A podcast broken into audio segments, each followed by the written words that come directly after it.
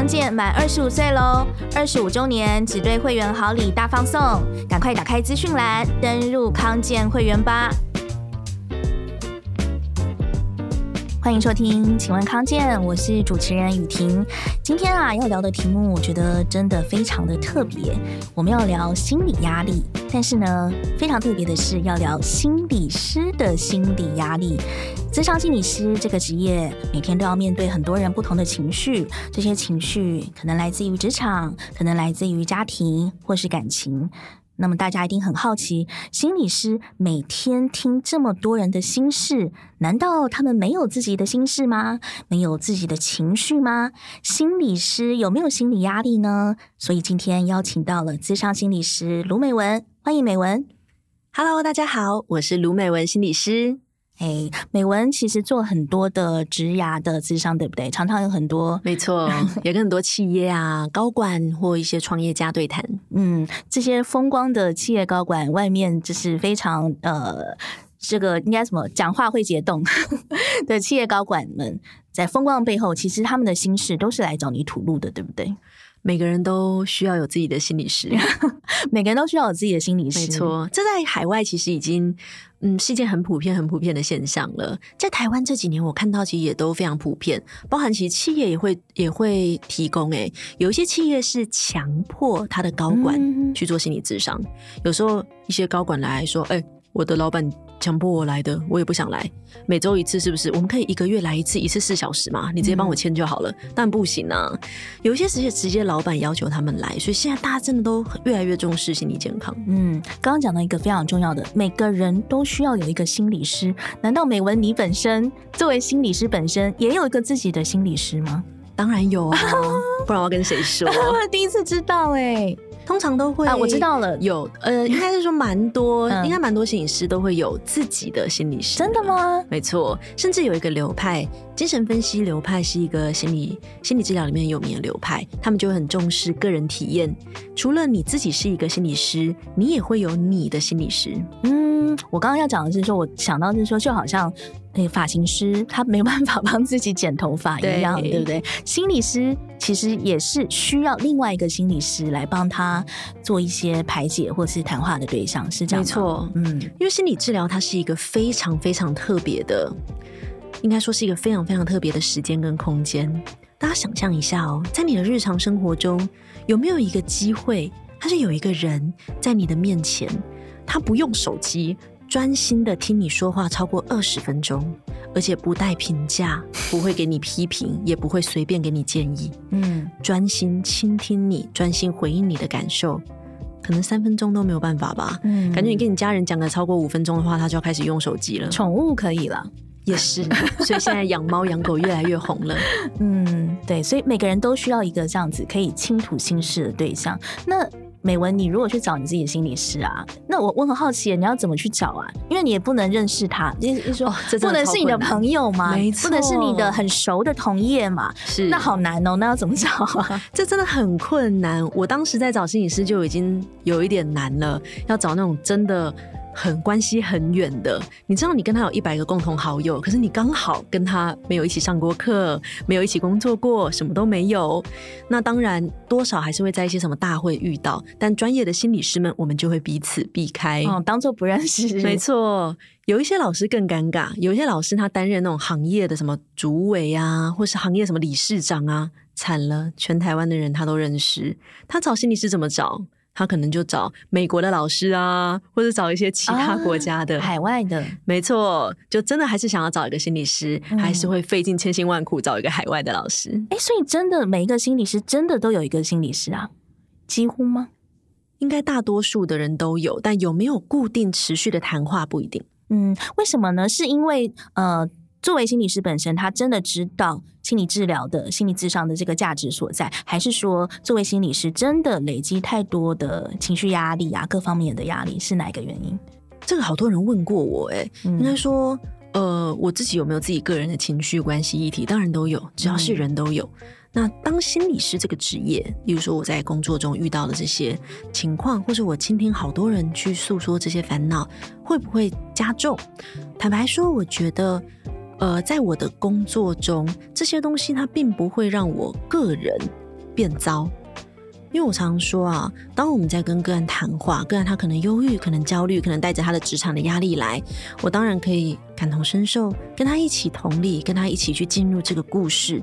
可是如果我跟他一起困扰，一个人的问题其实就变两个人的问题。嗯，我们两个一起抱怨老板，或是我们两个人都一起好伤心，无能为力，不知道该怎么办。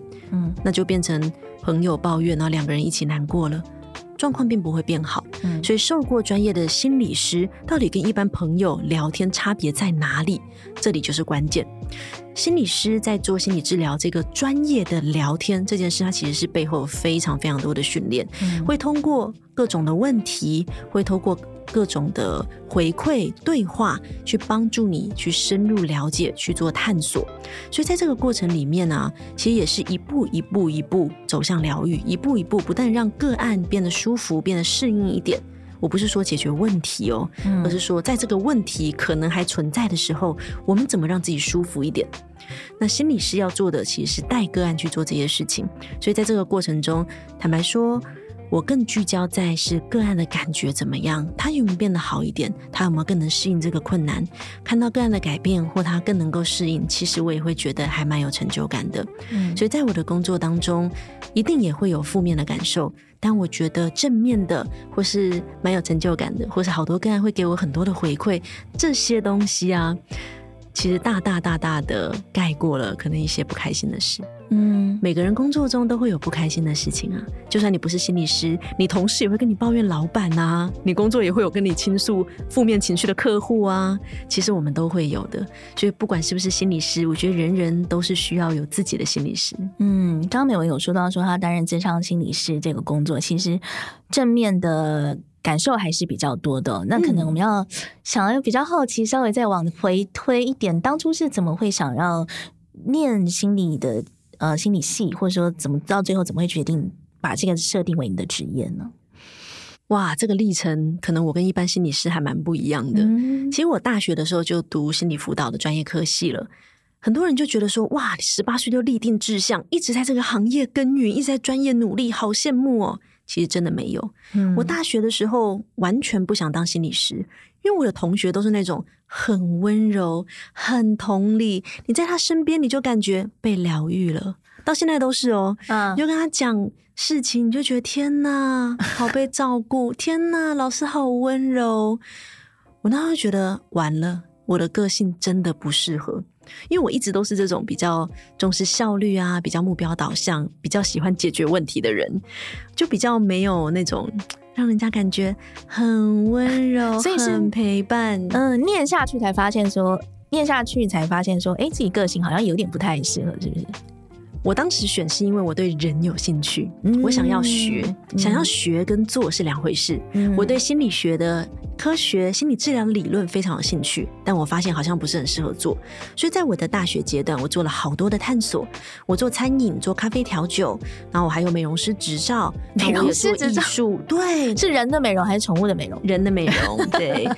那我还做各种表演，我还做音乐。其实我探索了非常非常多不同的职业。那、嗯、我还有办一些艺术节或表演活动相关的工作。嗯、当时我本来想说，我应该会往艺术行政或艺术管理的方向走。嗯，可是后来我发现，不管我做哪一件事，举例来说，我做彩妆造型好了，我更重视的是看到哇，他。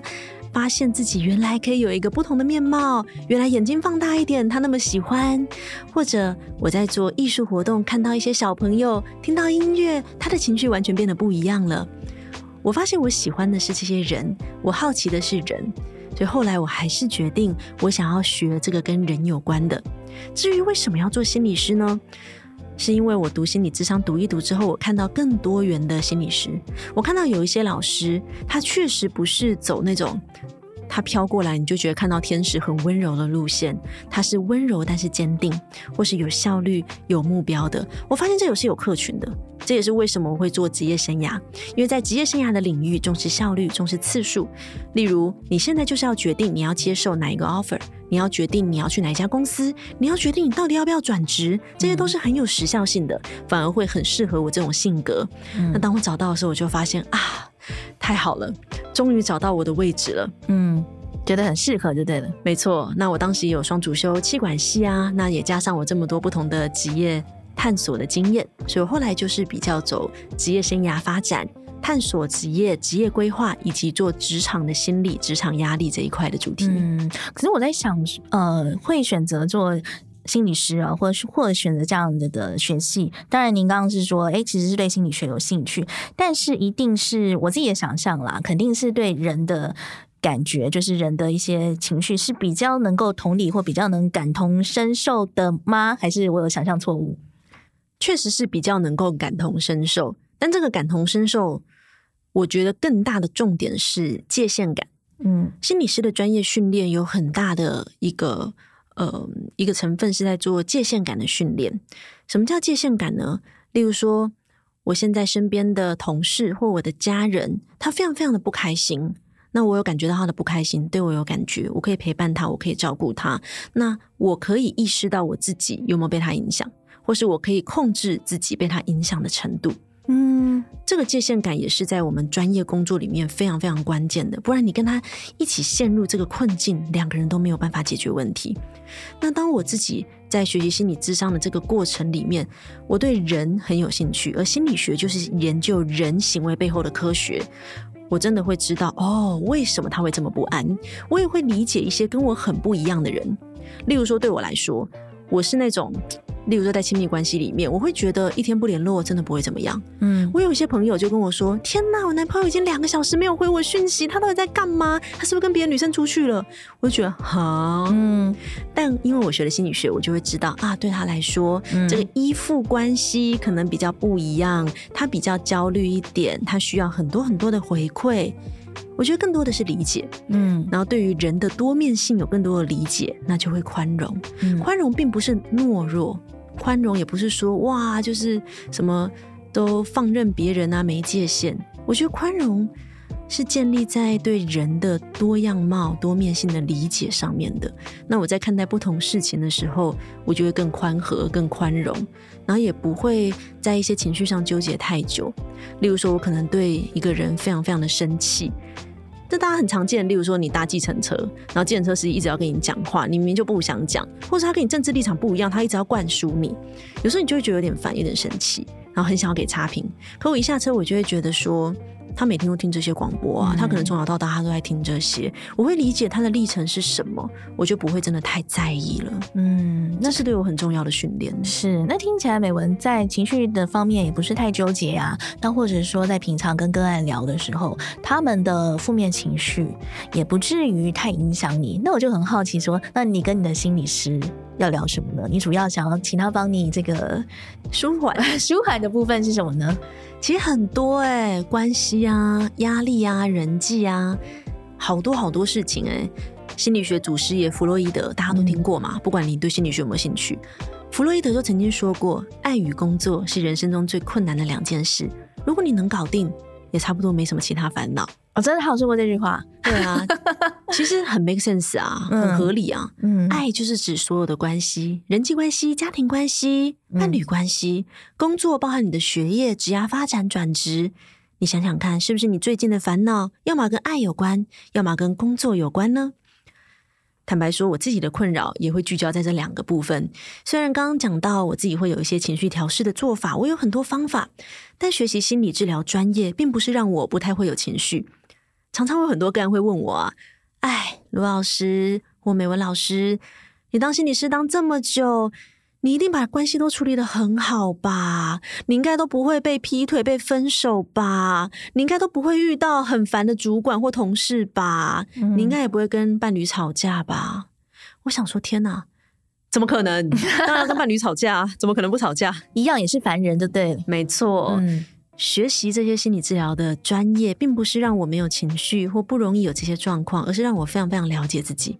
例如说，我可以跟大家分享，我是一个非常焦虑的人，而且我的焦虑可能已经严重到有一点点符合像焦虑症的情况。真的吗？没错，这是我从小就这样，所以我其实已经蛮能跟这个焦虑共处了。嗯，学习心理治疗不是让我焦虑变不见呢，我还是会很焦虑啊。嗯，例如说，我如果哇这个工作做不完，我就会超级焦虑。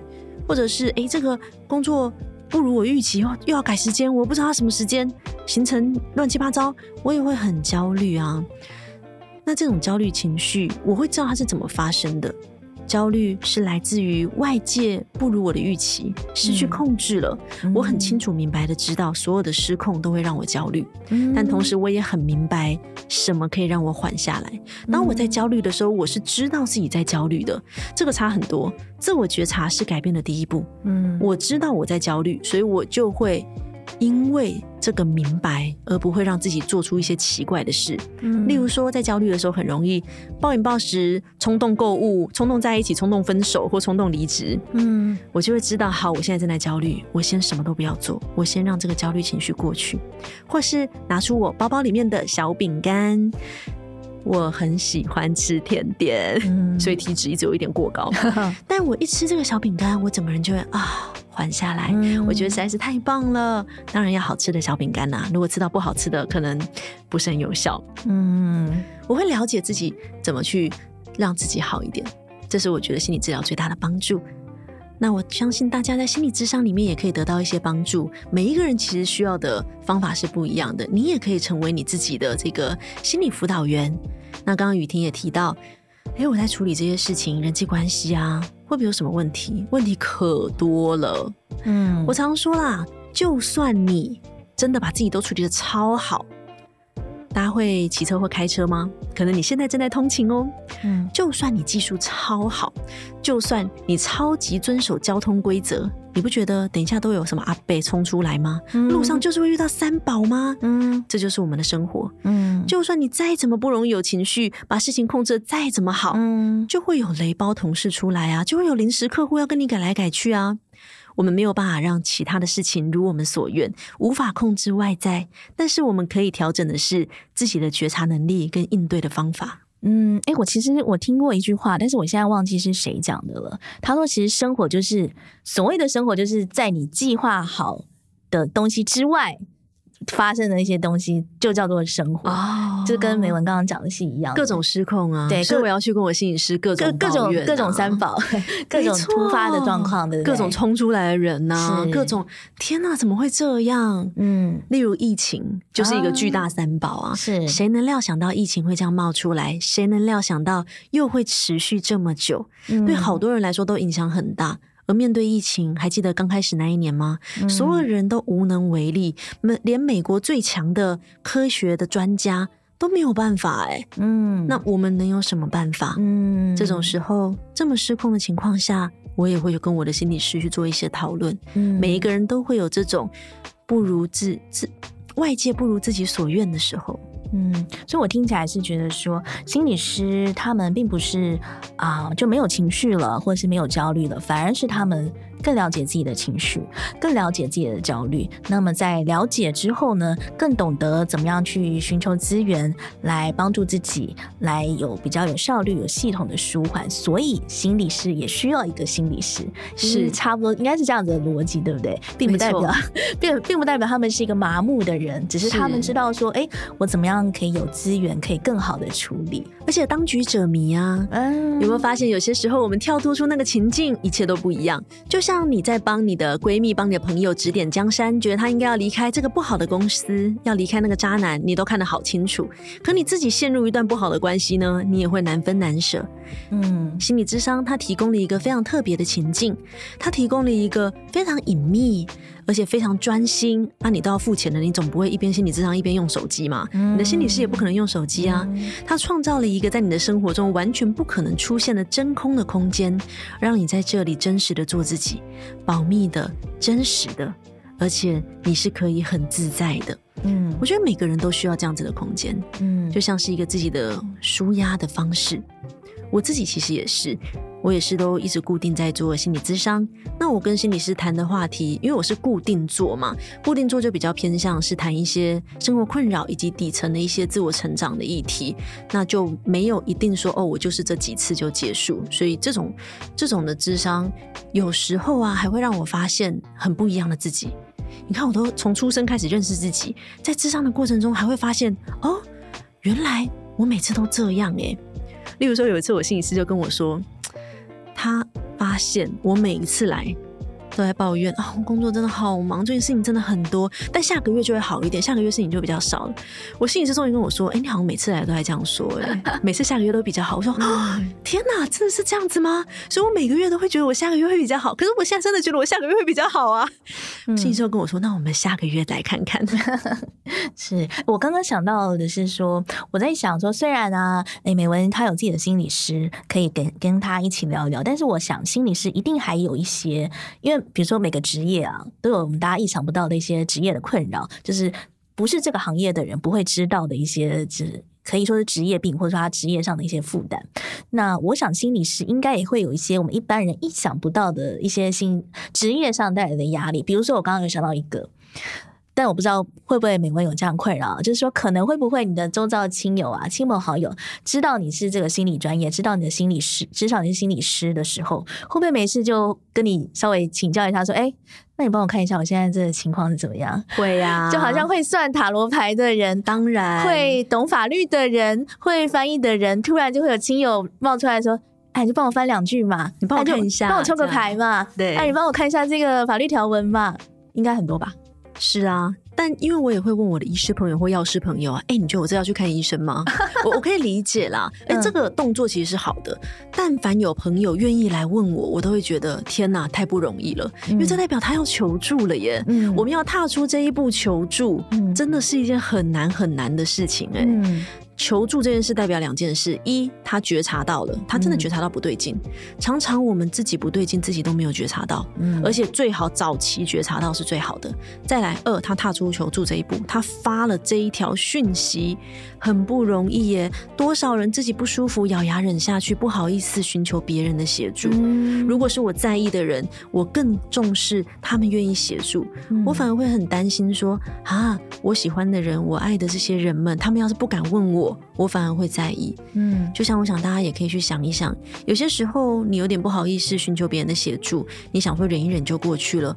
可是如果你爱的人们他也是这样想呢？他如果是因为这样不敢跟你求助，你会不会觉得很心疼？嗯，所以我其实是蛮欢迎亲友，就是有困难的话可以跟我求助，或是如果像我粉砖会收到一些粉丝的来信啊，我一定都会回，还有留言。嗯，刚好前两天有一个我的读者直接问我说。老师，你到底有几个小编呐？是不是都有人代抄？Oh. 我说没有啊，都是我自己回啊。哦，oh, 他们就因为其实美文，我不知道大家有没有看他粉，他发文的频率其实蛮频繁的，对，而且我都会回留言。嗯，那大家都不相信，我就说大家。是觉得我太常出现了吗？因为真的，我因为我太常在线上了。我说你也没有办法请一个小编从早上八点工作到晚上一点呐、啊，这违反劳基法了吧？嗯、我真的都是完全自己回，没有人愿意这样子回啦。你请不到一个这样子愿意工作时间这么长的人。嗯，可是你这私讯一旦回下去，不会开启一个无止境的一个对话吗？会，所以这就是我们专业训练的重要性啊。什么东西可以在私讯里面谈，什么东西不行？尤其是留言，留言比私讯更危险。留言是公开的。对，很多人他直接在留言把自己的故事讲出来，底下人就会讲，哎、欸，你这个应该要怎么样？你这哦，这个状况是我最不乐见的。嗯、所以只要有人留言，为什么我常常会秒回留言？我同事都觉得我超有病的，就一直秒回留言，因为我要阻止这些事情发生。当他已经在一个困境中，最怕就有一堆七嘴八舌的人出来给一大堆意见。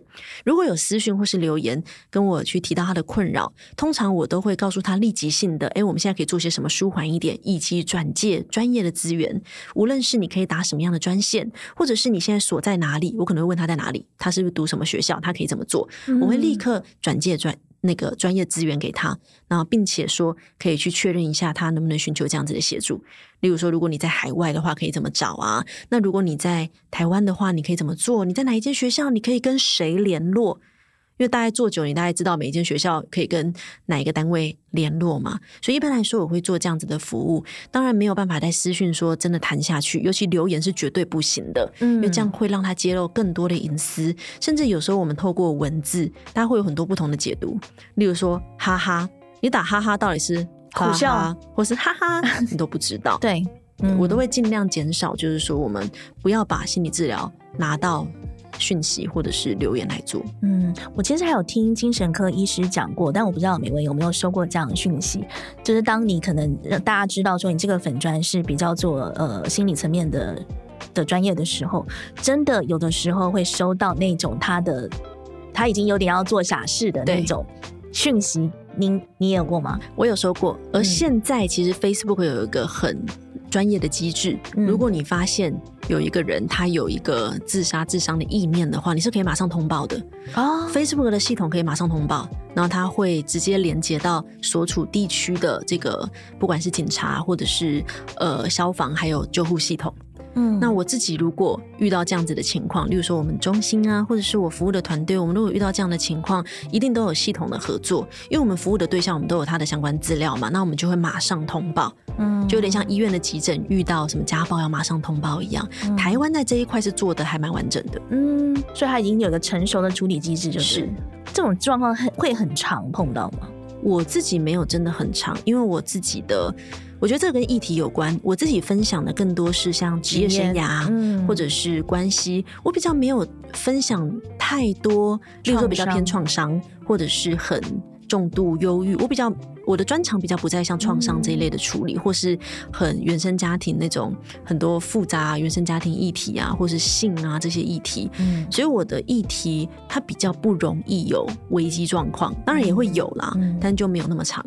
嗯，刚刚美文有说到，就是他是主要的专精的部分是职涯方面的心理咨商嘛。那心理师本身当然也是一个职业啦，那所以他也会有他自己的职涯。当其他职业有碰到职涯的瓶颈的时候，可能心理师会不会也会有他的职涯职涯的瓶颈，而是我们可能一般人想象不到的，包括说他可能工作的收入啊，或工作的 case 的来源啊。会有，我其实，在前几天有看到美文在他的粉丝呃那个粉砖上有 po 说，心理师对于什么时间点退休这个也会自己会有些讨论，对不对？是啊，心理师还想退休，是不是想太多了？对啊，为什么不能退休呢？心理师其实有点像现在最流行大家讲的自由工作者，嗯。或者他的工作模式更像我自己觉得啦，我觉得有点像律师。你可以选择要在公司里面做全职的法务，做主管，去就专门做律师。你也可以选择在大的事务所当合伙人，当受雇律师。你也可以选择自己出来开业，或是自己一个人自己接案。这个都是心理师可以选择的模式。当然，你一定要在一个事务所里面，跟我们一样，我们一定要在一个机构里面。那你要选择什么样的职业，就会变成一个。积压问题了，嗯，例如说我要在一个学校里面当专任心理师，还是我要出来自由接案，或者是我要去另外一个机构，也会有很多转职问题啊，当然也会有很多人际问题，嗯，这些问题其实跟一般在职场中其实还蛮像，都一样，没错，嗯，所以也会也会心理师自己也会也会慌张自己的接下来职涯发展吗？是，尤其如果你是做自由工作，例如说像我自己一直都是做自由接案，也就是说我的工作时间自己安排，比较像现在大家常常讲的个人品牌自由工作者。那个人品牌自由工作者，第一个要面对的就是，首先你没有年终奖金，没有固定收入，因为现在快要到年终奖金的这个时间，所有的自由工作者都开始说，播出之之后应该差不多 发了，发了，发了，但大家再秀几个月，对不对？呃、突然一阵苦楚。哎，我们没有，而且发年终奖的时候，正好是我们的淡季呢。不但没有，连那个月的薪水都没有了，因为过年放假。嗯，我也常看到，我还记得那个美文有发过一篇，是关于好像是跟在粉砖上跟其他心理师讨论说，哎，好像可能会蛮多其他心理师刚入行的来问你说，让让怎么样自己的可能。知名度比较快速的累积啊，然后你好像就有分享说发文啊，应该要怎么样怎么样，尤其在我们现在这种比较自媒体当道的呃这个当下的状况下，真的心理师他更更要十八般武艺，就是样样俱全，对不对？他要懂得怎么样宣传自己，怎么样会写好文章，甚至怎么样拍拍拍好好照片，然后怎么样来跟上时事来写文章，对不对？可能比以前的。嗯，单纯的做智商会不会还要再更复杂一点？没错，坦白说，我觉得现在各种专业人士都变这样，哎，是啊，律师也是啊，医师也是，看现在这么多医师粉砖，还有各种啊，什么房地产专家、理财专家，嗯、各种老师、营养学家、营养师的粉砖也超级多啊。嗯。就这个时代是一个前所未有的时代，我们资讯变得非常非常的爆炸，每一个人有自己的账号都可以发声，那也会变成，诶，消费者的选择它其实就更多了，嗯，这是好事，因为这代表我我们在寻求服务之前，我可以知道说，诶，我想要大概选择什么样的风格，我有更多资讯、更多透明的管道可以去寻求服务。嗯，那像对于我们专业人士来说，确实就会变得很有挑战，因为心理师其实有点类似像医医学相关人员的养成，我们的养成时间非常的长。像我从大学到研究所出来，我是也念比较久了，我大概念了十一年。一般来说，如果你大学就是本科系，然后再加研究所出来，八九年都是正常的。嗯，那这样出来之后，你就是一个刚毕业的学生，你会心理治疗，可是你完全没有受过任何像写作的训练、嗯、口条的训练、演讲的训练，也没有足够的生活经历，也没有人脉，也没有社会历练。没错，嗯、然后你只认识你的老师跟同学，嗯，那你就要从零开始。就会变得非常非常挑战，所以我现在都会比较建议大家，可以一开始就先慢慢探索自己的方向。例如说，有些同学现在在读书的学生，不管你是医师啊、心理师、律师，都是他可能就比较想要待在机构里面稳定，那就发展好自己的专业就可以了。有些人比较想要走自由工作、个人品牌的路线，那也许你可以提早开始，就是分享一下，并不是每个人都很喜欢分享。像我这种比较搞维，就想到什么就一直分享。我现在来这还那边分享，我喝了牛奶，就我真的就是一个比较喜欢告诉大家说，哎、嗯，我这个甜点怎么做的啊？嗯、我这个汤怎么弄的啊？嗯、那刚好就是跟我自己的工作做结合。嗯，刚刚已经讲到甜点了，也是我们差不多在最后结束之前，想要再跟铭文聊一下的。经常你的粉砖常常都有你 po 甜。甜点的这些照片，对，你是自己做甜点吗？对，我很喜欢，等于算是你一个舒压的方式吗？没错，我经常遇到压力，我就会敲面团 啊，面团啊揉，因为蛮用力的嘛，嗯，需要花蛮多的力气。我会蛮建议所有的个案或者所有的听众朋友啊，一定要找到工作以外的兴趣，嗯，就跟你工作完全没有任何关系的，嗯，例如说烘焙就是我的兴趣，还有吃东西啦。像这样子的兴趣，它其实会支撑我们的工作，也支撑我们的生活，让你更有力气去面对你的同事啊、客户，或是你的家人伴侣。像这样子的兴趣，我常说这叫做急救箱。嗯，医生或是学校都有急救箱，我们的心理也需要急救，可以叫情绪急救箱或心理急救箱。急救箱需要量身定做，例如说，有些人就会跟我说，运动真的很减压，你运动就会开心了。我就讨厌运动啊！我要不是为了健康，为什么要运动？嗯，那就有人说，你还没有找到你喜欢的运动，你要找。我真的不要。嗯嗯，别人怎么说？你看到各种减压或者是让你开心的方法，你可以参考。重要的是你自己觉得开心的。你可以找你自己生命经验中，你就会觉得做了会让你开心的事情。建议大家可以找个短、中、长不同时间。例如说，短时间怎么可以让自己恢复情绪、恢复心情？例如，如果我在工作，我现在只有三十秒的时间，我现在好焦虑，我吃一片饼干，或是呼吸，或是看我的猫咪的可爱的照片啊、哦，太可爱了。那如果如果有五到十五分钟，我可能吃个东西，或者去买一杯咖啡啊，闻到咖啡的味道就觉得减压都不一定要喝下去。嗯，我有一小时，我可能会泡个澡，我可能会做个饼干，嗯、也不一定要吃下去，但做的过程就会让我好很多。嗯，当我有这些法宝放在我的急救箱里面，在我遇到困难，在我遇到焦虑，我总不可能每天把心理师带在身边嘛，这样也违反伦理啦，不可以这样。嗯，我就会学到这些方法。我们在做心理治疗，其实也是，我们就是在教个案，你怎么样让你自己成为你的疗愈者？嗯，你是你的专家，你可以创造一些方法让自己好一点。我常觉得啊，个案如果走在心理师前面，那这个治疗太成功了。他比心理师更快的想到怎么让我自己好一点。嗯，太成功。嗯，但这样会不会有点影响到心理师的收入呢？哦，没有关系啊，因为我们本来就 应该是要以个案的福祉为中心。嗯，例如说，他现在已经诶已经学了很多的方法，他很擅长做自我疗愈，我们就应该要做一个结案。嗯，那我们要不要谈下一次？不是以我的收入为中心，嗯、而是以他需不需要谈下一次。嗯、那这个次数都是我们会去做一些讨论的。我认为以个案福祉为中心就去做结案。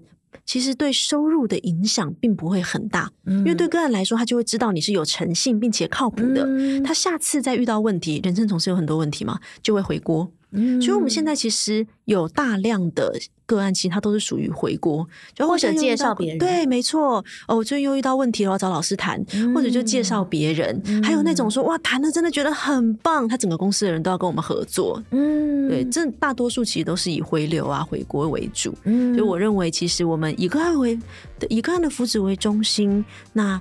在这个效果最好的情况下，一定会吸引更多口碑。嗯，真的，这个结尾真的太好了。除了就是美文讲到自己的一个作为心理师，他的一个核心的理念之外哦，刚刚也讲到说，其实每个人最好的，每个人都要有一个心理师，但是那个最好的心理师可能是你自己，自己对不对？没错。对，好，真的是美文今天给我们好的经验的分享。其实各行各业他的工作压力都是无可避免的，包括呃心理师自己也是，但是。只要找到适合自己的方式，甚至不一定要找到心理师，自己也都可以能够好好的排解。那如果真的找不到的话呢？打开我们的 Podcast，一定也是会让你有心情是得到舒缓，也是很很不错的方式哦。还可以学知识，对呀，而且可以听到美文这么好听的声音，对不对？好，就让康健陪你一起经历这个喜怒哀乐。我们就今天非常感谢的美，感谢美文跟我们聊心理师的心理压力，也带给我们很多很实用的。疏解心理压力的技巧，感谢美文，谢谢大家。好，那我们就下周再见喽，拜拜，拜拜。